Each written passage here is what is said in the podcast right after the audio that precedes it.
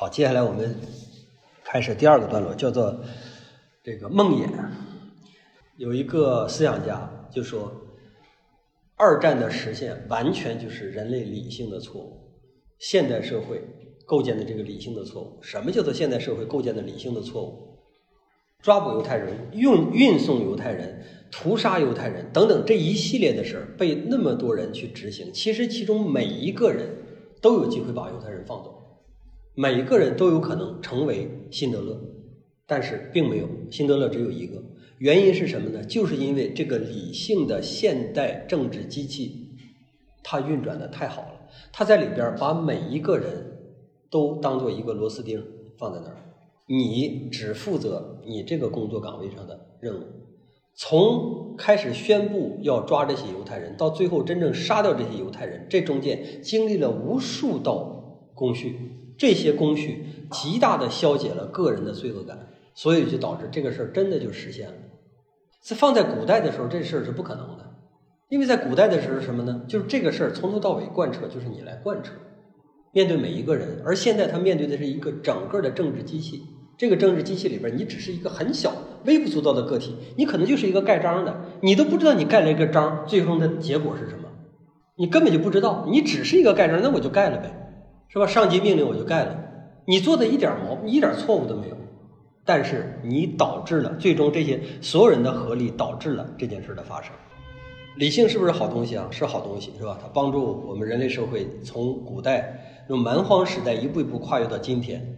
那理性是不是坏东西啊？现在看起来，理性也有很大它的弱点。所以艺术，艺术是什么东西呢？艺术它无关道德，不关乎道德，也不关乎政治。艺术，它是在我们人类社会另一个层面的东西。假如说我们人类社会是一个球的话，那么从这一半球上来看，什么东西在主宰我们的法律啊、道德呀这些东西在主宰我们的社会秩序？而在这一侧里边，是谁在主宰我们的？主宰我们的可能是人类的通感、感情、通感、艺术等等这些东西在主宰我们。它是这样的，它是完全两个层面的东西，起到的作用是完全不一样的作用。然后我们来看看，在二战时期，艺术家是如何应对的？他们对艺术家产生了什么样的影响？又是毕加索，是吧？他画的《格尔尼卡》，这也是世界名画了，大家应该不陌生哈。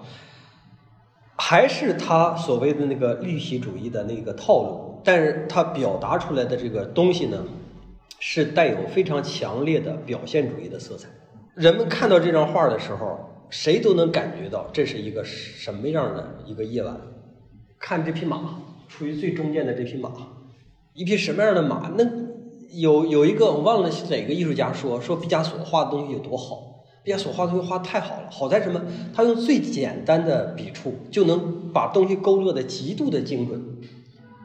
他画的这匹马可不是说这个呃咱们那种战马跑着跑着然后嘶鸣，然后怎么发出什么那样的嚎叫哈？不是那样的，它就是一个受惊的马。被吓坏了的马，能感觉到这种他这种马的这种这种受惊、这种绝望啊。然后你再看旁边人的这种恐惧，这就是一个炸弹突然间落到一个小镇上，而且一个现代的炸弹，这个炸弹威力巨大，然后炸的整个小镇一下就翻天地覆。人们在毁灭的边缘的时候啊，有人拔起剑准备反抗，结果被。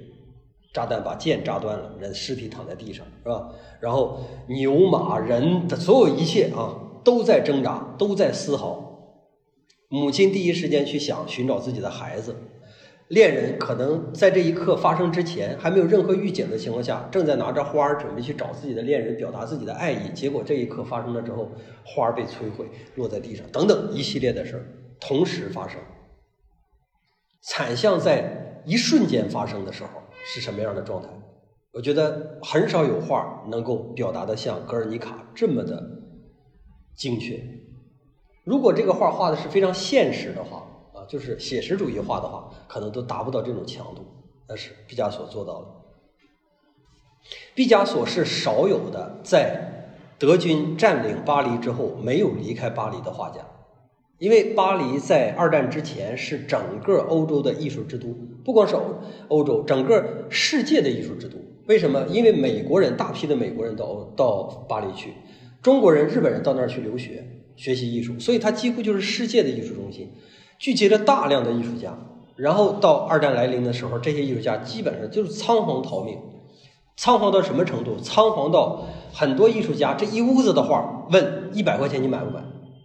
一屋子的，因为他带不走。然后就有一个美国的这个这个富婆啊。叫佩姬古根古根海姆，她就在这之前，然后到了欧洲，收了大批的画，用了很便宜的价格。因为艺术家们都要跑路，画带不走怎么办？就以很很低廉的价格卖掉啊。然后毕加索就没有走，就没有逃离巴黎，他继续在巴黎。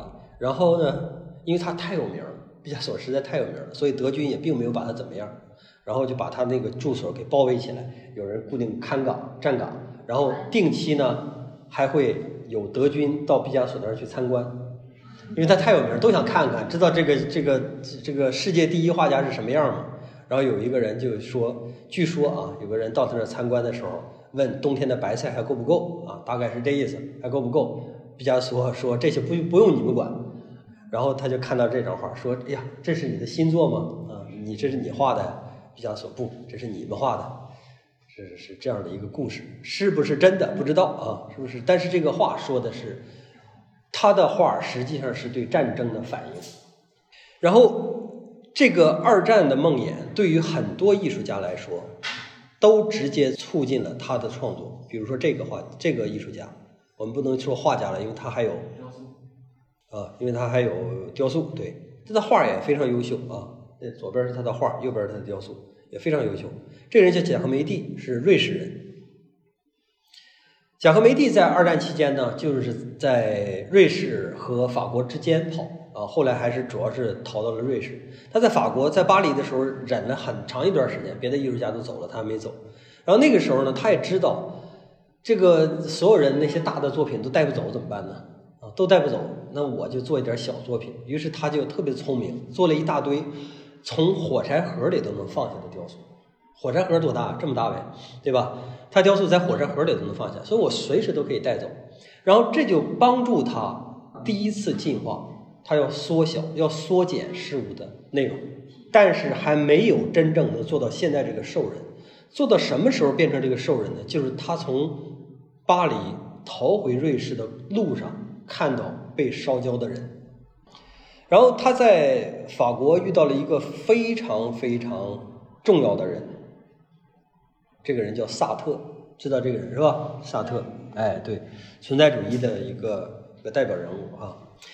这句话，贾克梅蒂自己说的话也非常少。我现在写出来这句话呢，是萨特说的，说事物之间，人和人之间，其实都是无法沟通的。真空渗透于万事万物，任何一种生物都在创造着自己的真空，自身的真空。什么意思？原来我们，原来我们曾经认为人和人之间是有距离的，是有一条线连接着我们的，是吧？父子、母女、情侣、朋友、同事等等，我们有各种各样的线牵连着彼此，好像脐带一样。我们以为好像脐带一样互相牵连着。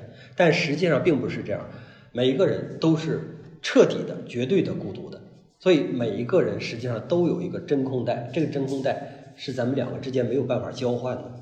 这也是他在存在主义里边经常提到的一点。这存在主义是什么意思？就是其实我们的一个生命是毫无意义的，如何去看待我们的生命，才是生命本身的这个目的所在。然后呢，他看到贾克梅蒂的这个东西之后，他就觉得贾克梅蒂其实在用他的艺术来阐阐明这一点。贾克梅蒂做的那些人，那就是不能说我们能看到一个真正的人比贾克梅蒂做的人还孤独，我们看不到贾克梅蒂。你看到亲眼看到他的雕塑，你就知道了，就是这种极度瘦弱、旁若无人、低着头。你你们有没有在这个？大雨或者是极端天气情况下，自己一个人在路上到某一个目的的这样的一个经历，如果你有的话，你就知道什么叫孤独了。你周围的所有的跟你好的人，或者你任何东西跟你都没有关系都没有关联，谁都救不了你。就那一刻，没有人能救得了你，你只有自己一步一步挨到目的地，然后重新回到温暖的那个人人间里边去。但实际上，我们人生中就是在不停的经历这样的过程。我们有一段很温情脉脉的这样的一段时光，然后又回到孤独，然后再回到那样的一个状态，再回到，这就是我们的真空地带。我们身上永远带着这样这样的一个真空地带，孤独才是永恒的，是吧？那个温情脉脉只是暂时的。嗯，是贾科梅蒂创造的，是战争使这种孤独更凸显了。啊，更凸显。还有一个人也能感觉到人与人之间的这种孤独，但他选用了另外一种方式，就是这个人。这是一个美国人，叫霍珀。美国人认为他是第一个严格意义上的美国画家，因为他的作品呢没有欧洲风格，他表达的就是纯美国的事儿。美国在二十世纪开始，因为持续的这个发展、高速的发展，然后就导致呢美国产生了一种。新样的极端冷漠的城市风景，就像今天我们大多数差不多。其实你们在沈阳哈，真的有点感觉不到这个冷漠是什么样。你一到越大的城市，你就越能感觉到这种冷漠，更能衬托出人和人之间这种真空来，就是人的孤独性更能衬托出来。然后霍珀其实他的画就无时无刻的不在表达这种现代社会的冷漠。在古代社会，无论如何啊，除非你是那种万人烦，对吧？比如说你是个精神病啊，或者你是个什么，你也不可能做到这样的孤独，对不对？在古代是不可能的啊，因为人和人之间那个纽带是是真实存在的。任何一个人离开了他的组织、他的群体，就没法生存。这是古代的时候，对吧？但今天我们所有人都已经离开了那个。你们的老家应该都和你现在所在的位置不一样，对吧？我老家是河北人，啊，我老家里边有叔叔啊、姑姑、表亲、表亲啊，什么就这些都有，对吧？这个按理说，原来这是跟我纽带关系非常非常紧的这样的一个群体，但是实际上我已经离开那儿二十多年了，这个纽带跟我已经毫无关系了。我现在除了说名义上或者血缘上我和那些人有关系，现实生活中一丁点关系都没有。然后我现在落在这儿之后，我看起来好像你自己在创造一个新的纽带，但是这个纽带，你又说它能到什么时候呢？所以本质上来说，我们都是从那个状态中逃离出来的，或者说跑出来了，然后走到走到一个这样的生生活环境里边，然后变成一个孤独的人。还有一个人叫培根，我选的这一段二战期间呢，是从。一九三九到一九五零，因为从一九五零开始呢，战争结束之后，人类又开始人类社会啊，或者西方社会进入重建阶段，艺术呢又发生了一点变化。就在这段时间里边，有这么几个代表性的艺术家，他们把现代社会、把理性的政治工政治机器、把战争的残酷全都画到自己的画里边。培根的画最大的特点就是它的扭曲。他说。我想做的是扭曲事物，让它远超表象，但是在扭曲的过程中，他又忠实的记录了表象。这句话怎么理解？什么意思？前面我们说好理解，我做的就是扭曲事物，把事物扭曲掉，对吧？然后这扭曲之后呢，和这个表象就不再发生关系了。但是呢，在扭曲的过程中，我还忠实的记录这个表象。这还是我们一直在说的，就是。一个艺术家，他可以看到什么？如果你只能看到表象的话，那么你就只能画出表象；如果你只能看到表象之后的那个扭曲的话，那么你就只能画出扭曲；如果你能看出它整个扭曲的过程的话，那么你就能连扭曲的过程也画出来。实际上，他就是这样的，他甚至都可以看到扭曲的过程。这个看到扭曲的过程，我不知道是不是靠肉眼看的啊？我觉得这个不太可能。一个人就这么盯着你看，就能把你的脸看扭曲了，这个好像不太可能。但是他，但是他的确可以在客观事物身上看到扭曲的那一部分，这点我相信，因为我就曾经感觉到过，有过这样的感受。我看着一个人就逐渐的非人化，就眼看着这个人一一步一步的非人化，然后我再精神一下，定睛看，哎，他又回到那个人。就是你的感受在影响你的视觉。当你的某一种感受强大到一定程度的时候，影响你的视觉。那么培根他经过这样的训练，他在一步一步的走向那儿的时候，他就可以记录下，忠诚的记录下这个事物在扭曲的过程，其实是在他的心眼中扭曲的过程，客观事物还是那样的一个事物，对吗？还是回到我们对，就是我们这上这个课的目的啊。我们的目的就是告诉你们，你们在真正面对艺术、面对绘画，拿它当从当做自己一个职业的时候，你需要具备一个什么样的素质？这是一个非常基本的素质，就是你的眼睛里边不能只有单层的世界。如果你的眼睛里边我只能看到表象世界的话，那就没有必要从事艺术，因为你画出来的东西别人都可以看得到，还需要你干嘛呢？对不对？是这意思吧？嗯，这个人叫培根。然后还有一个人非常重要，这个人叫博伊斯。博伊斯严格意义上来说，他不能算画家，他能算艺术家啊。但是呢，他实在是太重要了，所以我们今天要必须得提他一下。为什么说他太重要啊？第一个，他是个德国人，他是一个在战争中参加过战斗的德军啊，他是个飞行员。然后呢，飞机失事。被当地的农民给救起，救起来之后，他是个纳粹啊，各位，啊，这这个这德军嘛，是吧？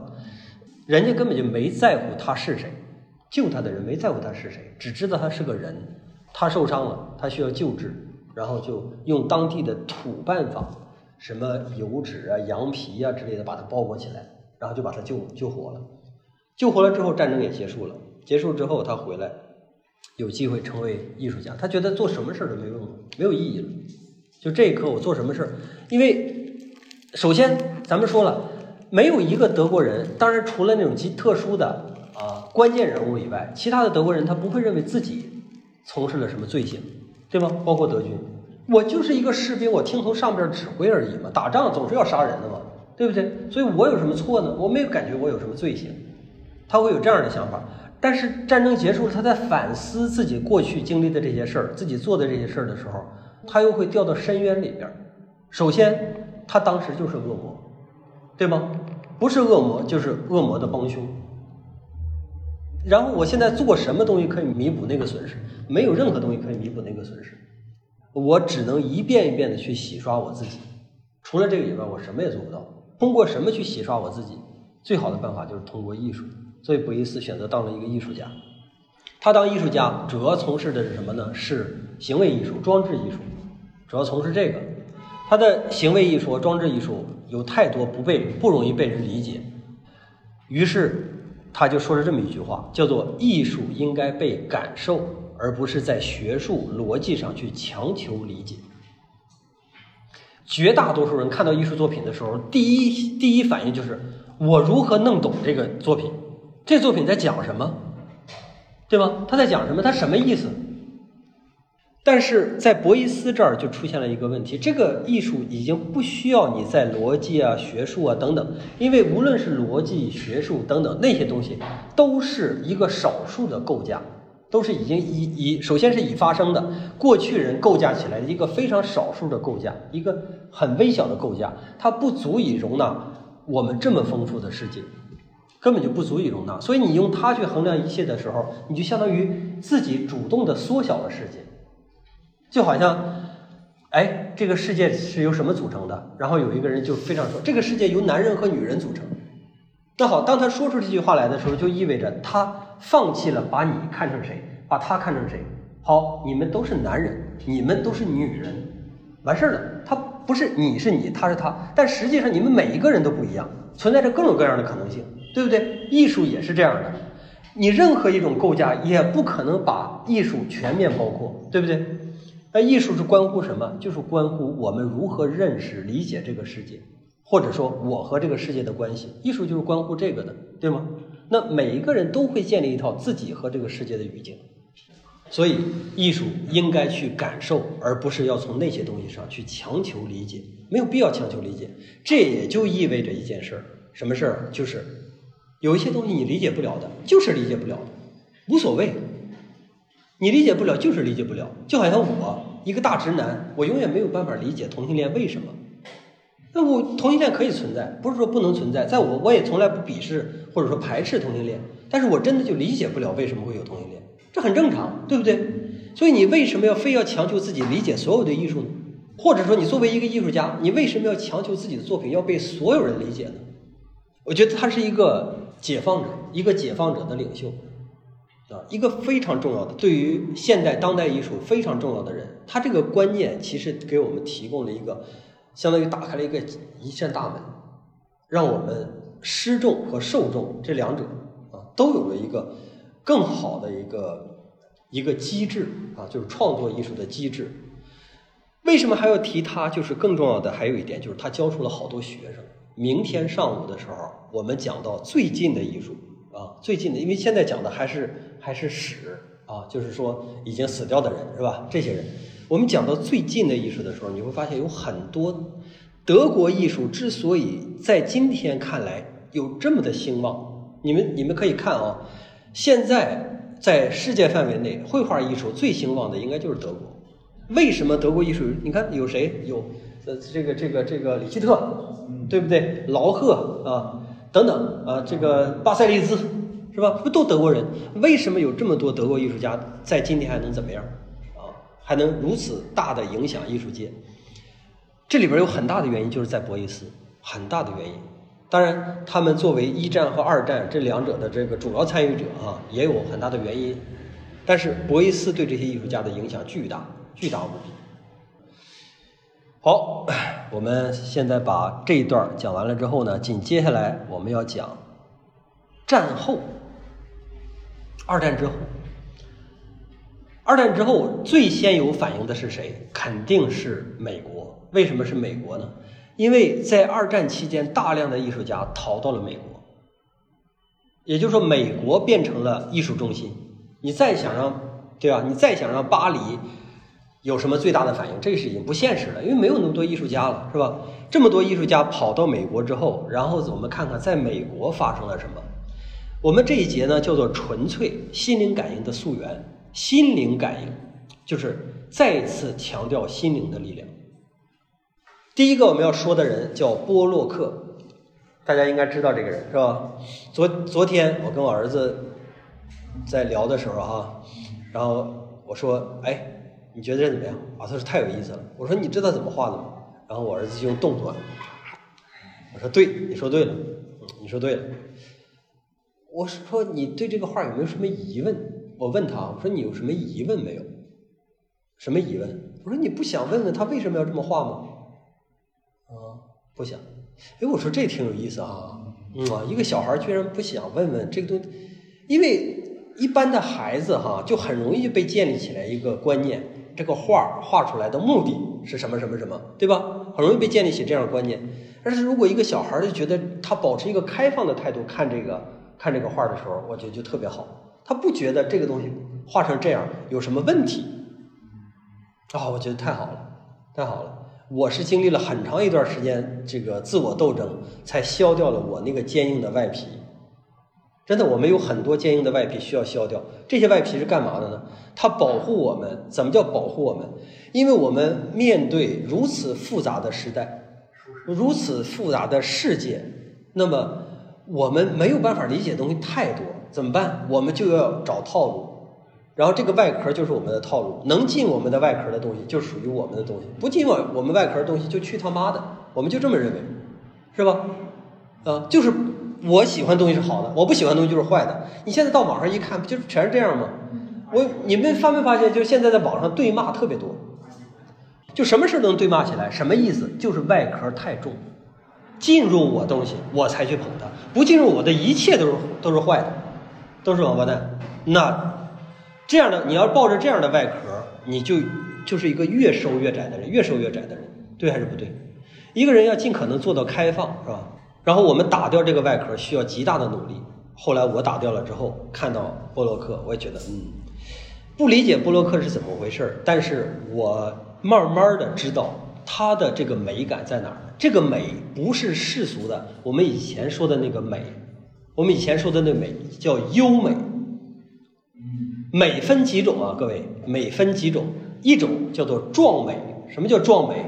浩瀚的太太空星空。美不美，跟你有没有关系？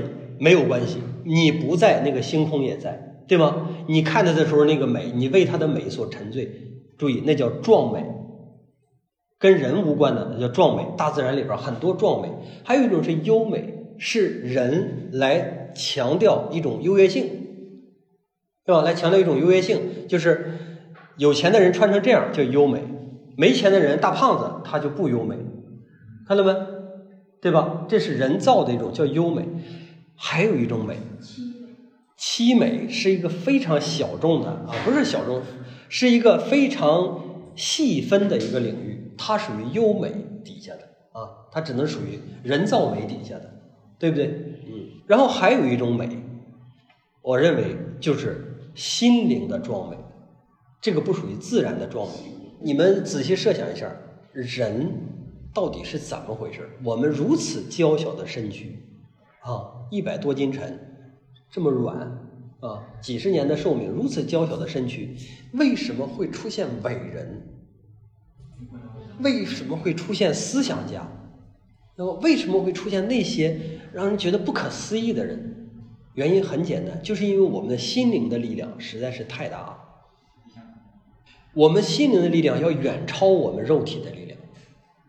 所以在心灵中应该存在一种壮美，这个壮美我们可以在谁？比如说你去看李白的诗，你可以感觉到啊，你看这个这个颜真卿的书法，应该可以感觉到，对吧？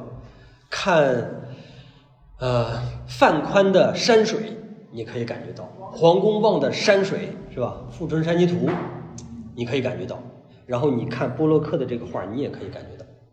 布洛克说：“我想成为自然，什么意思？”这句话说的太好了。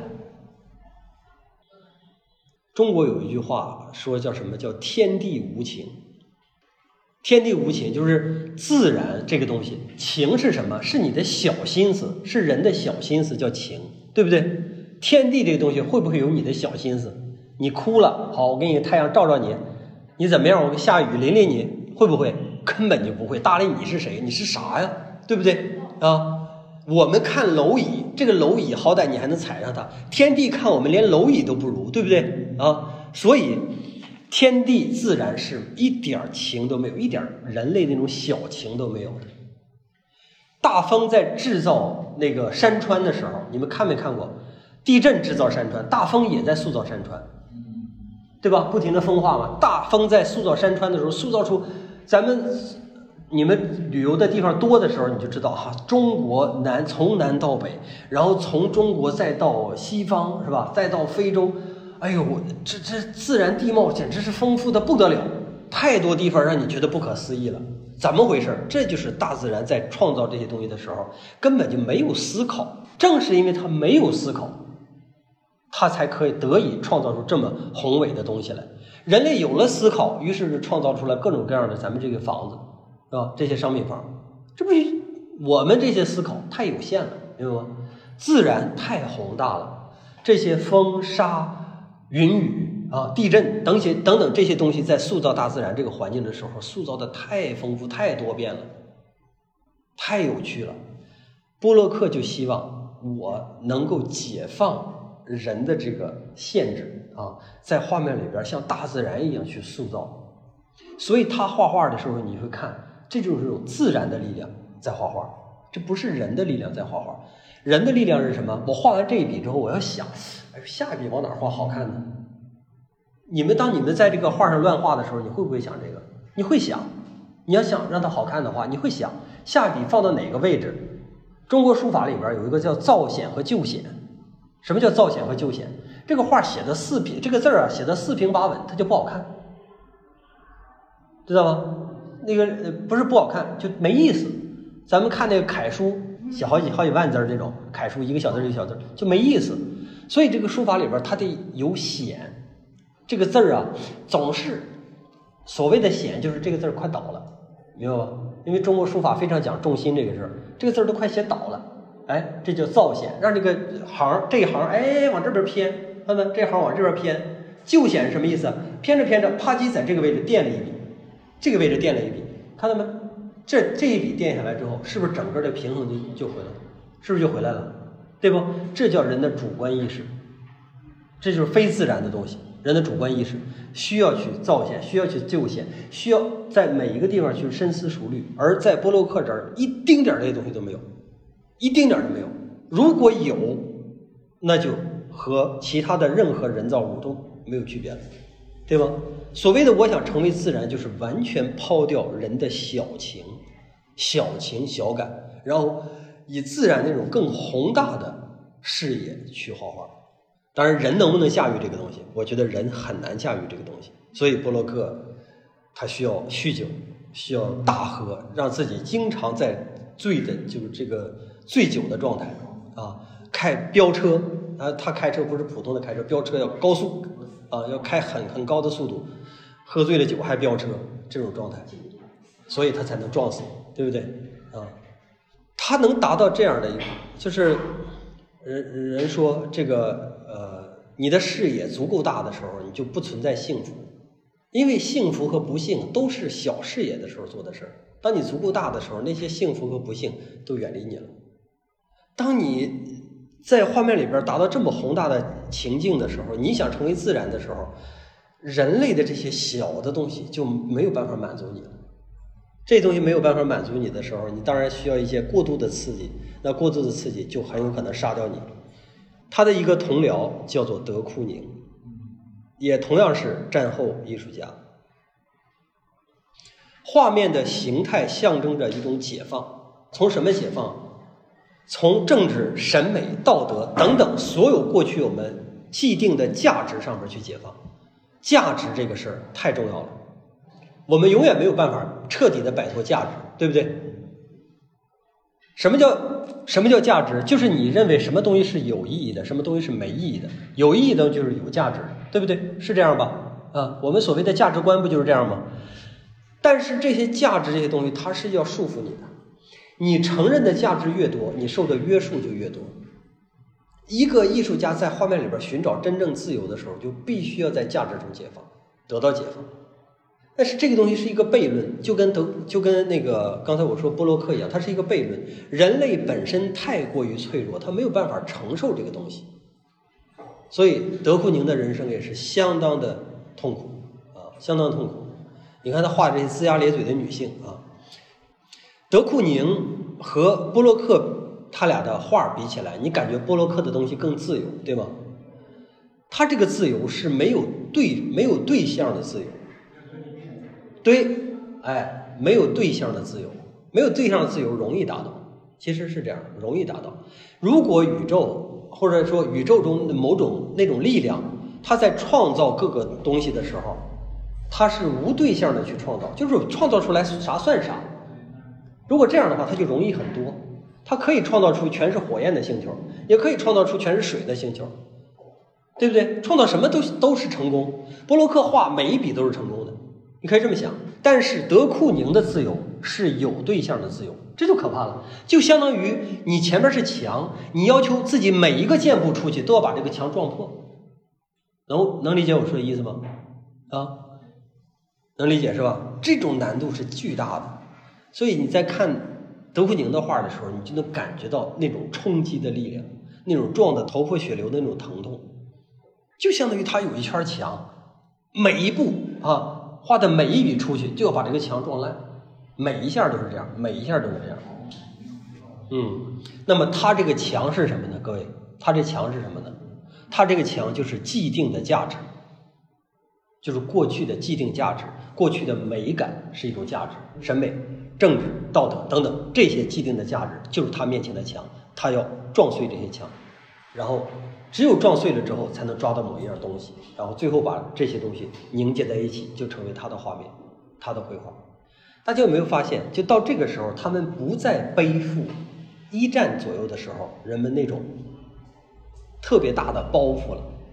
一战的时候，人们是不是有很大的包袱？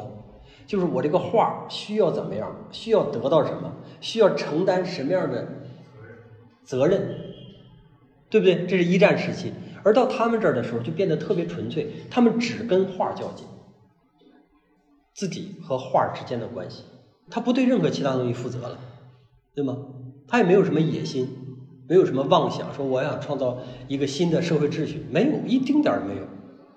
但相反，就在这个时候，他们的画的力量变得更足了。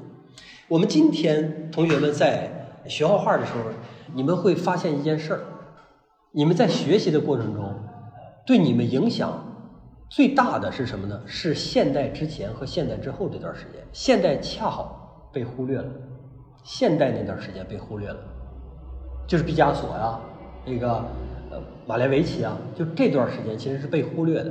为什么？就是因为。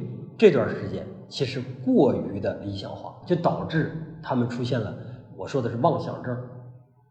这些东西是没有办法继续往后留存的，他已经基本上我们可以说他已经死了。但是像德库宁这样的东西，它还有生命力。到今天还有无数人画的像德库宁。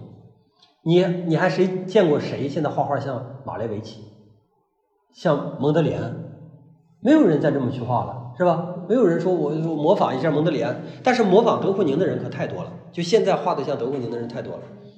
就这个东西，它仍然有旺盛的生命力，因为它是建立在一个非常基础的一个平台上。这个基础就是我们这个肉心，它是建立在这个非常基础的平台上的。另一个伟大的艺术家，这个人叫罗斯科。我知道许多人身不由己的过着这种生活，他要迫切的需要一个寂静的空间。在现代社会里边，我们没有找不到这样的一个空间，就是属于你的这么一片田园，你像植物一样在那儿扎根成长。古代的时候是有这样的，对吗？现代的时候，人已经人都是飘着的。我们当今的人都是飘着的，我们有很多线儿。没有根哈，但是我们身上缠着各种各样的丝线，这些丝线把我们固定到一个空间里边，我们在这个空间里边飘着。有一个我，你们大家不知道关不关注娱乐圈啊？娱乐圈里边会出现一些人，比如说一个叫黄海波的，知道黄海波这个人吗？知道，知道哈。黄海波这个人呢，因为嫖妓，他是，当然我没我没怎么看过啊，但是。被别人说他是一个很有希望、演技非常好的演员，能力很强的演员，但是就是因为嫖娼，然后被抓到了，就什么都没有了，就这一下就什么都没有了，就因为这一个事儿，什么都没有。现代人、古代人因为一件事儿变得什么都没有是非常难的。这就像什么呢？古代的就像一棵树，你把这个树从中间拦腰斩断，明年后年慢慢它又长起来了。对不对？就是你没有办法彻底，除了把连根拔起以外，你没有办法彻底把一个人杀掉，把一个人干掉。而现代就不一样，现代人都是由一些蜘蛛丝，就是极度虚弱、脆弱的线，把你捆的连在。你想象一下，身上全是蜘蛛丝，连在这个墙上一个空间里边，你在上面是岌岌可危，有可能任何一条线断了，你的人掉下来就要摔死，就完了。任何一条线，你看起来好像有有五十根线、一百根线缠着你，好像你还维持着暂时的平衡，但是一条线断掉，人就掉下来。所以现在是极度极度脆弱的、不堪一击的。那么罗斯科就看到了这一点，他觉得还是精神上的问题。首先，人没有信仰，所以他需要给人还原一个寂静的空间。给你，你是植物，我就给你一片土地。于是，罗斯科再用画去，我们可以说模拟一个宗教信仰。他的画怎么理解啊？你就可以这么理解啊。他的画是什么？是一种光的宗教，或者一种色彩的宗教。你看到的画的时候，你就感觉好像自己被包裹了，被某一种东西包裹了。在屏幕上看他的画很小，你感觉不到啊。但他的画非常大的。都是从地指到墙顶，然后很宽的一张，大概那么大一张。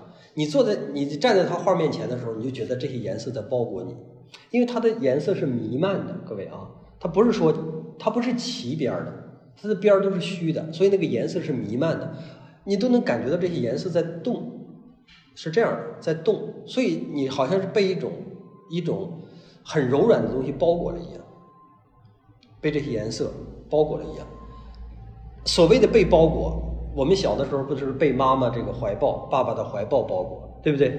然后更小的时候在妈妈的子宫里边，也是一种被包裹的状态。人都需要一个这样的安全感。你回到宗教也是获得一个一个这样的安全感吗？宗教里边就是上帝永远包裹你，上帝永远爱你，你怎么样他都爱你，是宗教里边说的，对不对？啊，所以你就是一直希望一个这样的包裹感，而他的画给我们呈现的就是一种包裹感，啊，一种光的包裹感。后来有个艺术家做的，我觉得就把他的东西更给升华了。这个艺术家呢是一个专门玩光的艺术家，呃，我我看过他几个展览，他是他是弄的什么呢？他在一个房间里边，他这个房间不像咱们这个房间，这个墙角都是直的，他不是，他的墙角都是圆的，所以你就感觉不到这个墙的边际在哪儿。然后它这个光呢打的也特别好，我们的光你看打上去之后都有个亮的地方，然后逐渐的向外越来越暗。它那个光是打的满屋都是，特别均匀，你看不到光的边界，也看不到墙的边界，然后就让整个这个房间呢变成一个巨大的一个光的空间。然后你走在里边的时候就觉得哇，就是把罗斯科这个东西给你现实化了，我太棒了，那感觉，真的啊，太棒了！你你们有机会去看看这个啊。好，继续，和罗斯科同时代的一个人，和他同时代，和他画的很像的一个人，大家仔细看看这两个人的区别在哪儿？再看啊。这是罗斯科，这个是巴内特纽曼，很简单，你们你们不要想太多了，有的时候你们可能会想的太多。这个人是画的竖的，发现没有？他画的东西是竖的，然后他画的东西是横的，他画的东西是没有边缘的，是弥漫的，然后他画的东西是清晰的，看出来没？就这这最大的区别就是这个。啊，然后这俩人的区别就是，这个人是个非常感性的艺术家，极度感性的艺术家罗斯科，而这个人呢是个极度理性的人，他俩呢关系还挺好。纽曼曾经是罗斯科的学生啊，罗斯科是他的偶像。罗斯科呢后来就成名了，成了大名，全世界都有名啊。然后呢，到处去办展览，但是画没咋没咋卖，这挺怪的一件事。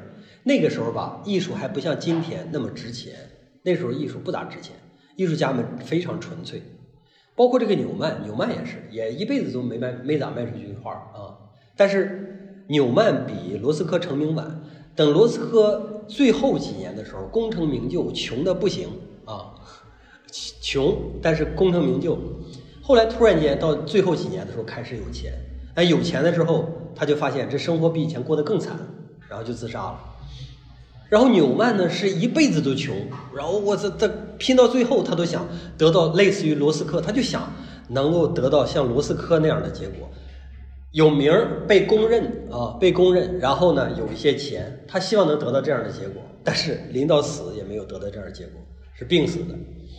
那这两个人完全不一样，是吧？但是从他的画里边，我们看，甭管他们俩有多极端，但他们采用的这种抽象的方式，已经和之前的人采用的抽象的方式是不一样了。他们的抽象的方式，其实在营造一个精神世界。以前的人创造那个抽象，实际上在概括我们今天的是，他们希望概括的是现实世界，用抽象去概括现实世界。这两个人是用抽象去营造精神世界，这是完完全全两码事。还有一个人啊，跟他们又类似，这个人呢叫克莱因，是吧？啊，克莱因没什么可说的，他的画呢就看就行了，因为他那个蓝色实在是真的他妈的，真太让人难忘了那个蓝色。他在除了颜色以外的造诣哈，我觉得也没有多大。他的画哈，除了那个颜色以外，我觉得就没啥意思了。就那个颜色，但那个颜色真的太深邃了。所有人都说看完那个颜色就不可能忘，就好像你任何人看完金色都不可能忘一样，莫名其妙啊。我们不是说崇尚金子这个事儿是吧？但是金色也一样很难忘。你看看，看完金色你也忘不了。还有这个人，汤伯利。知道这个人不？这个人可太厉害了啊！对，可以管他叫呃托姆布雷，也可以叫汤伯利。现在的大多数的翻译的翻译都叫汤伯利，因为这个呃汤姆布雷或者托姆布雷呢，说起来都有点太拗口了。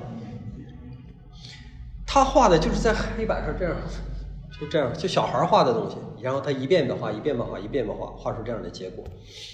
他的画怎么样？怎么去理解？各位，是不是也是那种不需要理解的？我们承认有一些作品就是不需要理解的，那他的画是不是也不需要理解？不，他的画需要理解。他的画之所以这么牛、这么重要啊，这么牛、这么重要，里边有一个我觉得很关键的点，就他把人们认为彻底无意义的东西变成了意义。彻底无意义，他和和达达们创造的无意义还不一样。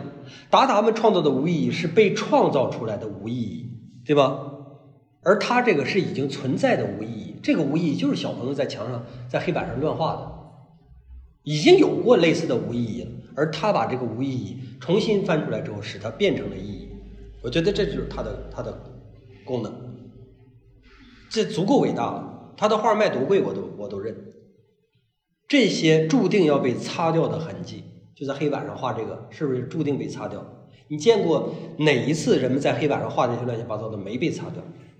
这些注定被擦掉的痕迹被保留了下来。仔细想一想啊，我们人类历史上有多少我们看不到的被抹掉的那些光辉？有太多了，是不是？等到一万年之后，另一个物种来看我们人类，给我们写人类简史的时候，只能写到我们绝大多数都是被刻意。抬起来的很无聊的事儿，那些真正有趣的每个人个人的那种瞬间情感的抒发，一律全都毁灭掉了，是不是这样？所以汤布利这个东西，它就是伟大的，他把这个东西保留下来。然后还有两个艺术家，我们要看一下这两个艺术家呢，一个叫做贾斯帕琼斯。贾斯帕琼斯这个艺术家，说实话，我认为呢，如果他不是个美国人，因为什么？因为美国在战后的话语权实在是太大了，所以呢，他又干了这么一件事儿啊，干了这么一件事儿，所以他的东西，呃，就他的他的这个声望也被放大了啊。然后，但是他有一点对艺术来说，我觉得挺重要，就是这句话对我来说有趣的，它不是被设计出来的，而是被拿来的。这个东西本身它不是我的，就国旗、地图，他就画这两样东西啊，画地图、画国旗，这东西并不是他设计的，他就是被拿来，被我生硬的拿来，这东西不是我的，但是通过我之后，它变了一个模样。哎，你可以理解，它还不是完全的现成品，还不是啊，它是被改造后的现成品。这就是波普艺术的呃开端，波普艺术就是这样啊，很多东西都不是我的，然后被我拿来了用，对不对啊？然后它又是一个非常显眼的大众符号，美国国旗，每每一个美国人都知道，甚至每一个世界人都知道，对不对？都知道这个东西是一个很显眼的大众符号。还有这个人啊，叫劳申伯格，这个劳申伯格啊，这算是艺术界的渣男。啊，为什么说艺术界的渣男呢？就是他有好多对象，就是刚才我们说的的这个这个汤伯利，好像也是他其中的对象之一啊。这个谁也是，这个我不知道跟琼斯是不是有过啊？反正他跟好多这个艺术家，男性艺术家都有过这样的这个啊。所以，嗯，他改造了很多男性艺术家，把人家从直男变掰弯。这个劳申伯格长得还挺帅的，我觉得。它也是用现成品，也算是早期的波普艺术。哎呀，行吧，我们今天就讲到这儿吧。然后明天呢，我们我们继续讲。